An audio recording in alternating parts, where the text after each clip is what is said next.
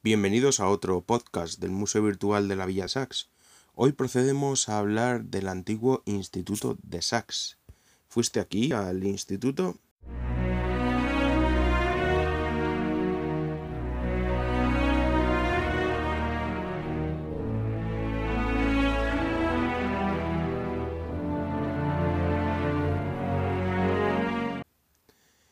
Hoy celebramos eh, con este podcast también el Día Internacional de los Docentes.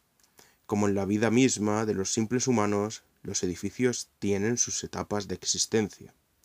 Son diseñados, nacen, crecen y en ocasiones se reproducen con algunas ampliaciones y mueren también. Ese es el caso de lo que ocurre con este emblemático edificio, cuya vida ha pasado de ser un edificio de oficinas a convertirse en instituto y hasta en improvisado centro de salud de Sachs, para ahora encontrarse en el ocaso de su existencia, aunque proyectos hay, pero eso lo trataremos en otra ocasión. Como os digo, hoy eh, eh, con esta publicación celebramos el Día Internacional de los Docentes, pero también el 30 aniversario de la conversión de este edificio en el Instituto de Sax. El día 5 de octubre del año 1990 se inauguraba en las antiguas oficinas de la empresa de persianas Segisa el Instituto de Bachillerato Carmen y Severo Ochoa, como extensión del Instituto de BUP del otro instituto de Hermanos Amoros de Villena. Entonces se impartían dos clases de primer curso y una de segundo. Si entras en el Museo Virtual de la Villa de Sax, encontrarás la fotografía del momento de la inauguración que la efectuó el fotógrafo sajeño Enedino. Este fue el primer paso para que Sachs contara con su propio instituto. En el mes de febrero del año 1998 se inauguraba el nuevo centro que ahora recibe el nombre de IES Pascual Carrión, por lo que se abandonaron las aulas del instituto que se había configurado en las oficinas de la empresa Segisa. El complejo industrial de Segisa se construyó allá por los años 60.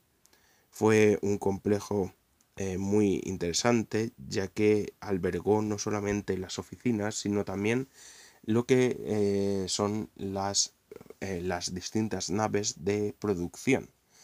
Tanto es así que ese se convirtió en el primer complejo industrial de, dedicado a las persianas.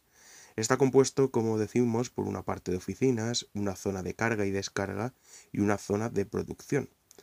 Lo que hace, o lo que hizo, mejor dicho, es aprovechar gran parte del complejo que era utilizado para el servicio de la estación donde se encontraban bodegas y demás, incorporando las funciones necesarias para la producción de las cortinas orientales, persianas y demás.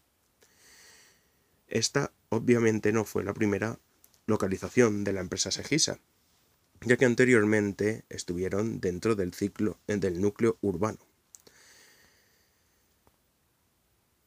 El complejo industrial, donde se localiza el edificio que fue también instituto, ahora está siendo habitado por otras empresas. Y entonces, pues, proponemos para este edificio la conversión de este en el centro de interpretación de las persianas.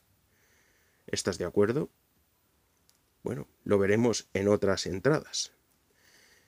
Hasta aquí está este podcast dedicado a ese antiguo instituto. Espero que os haya gustado.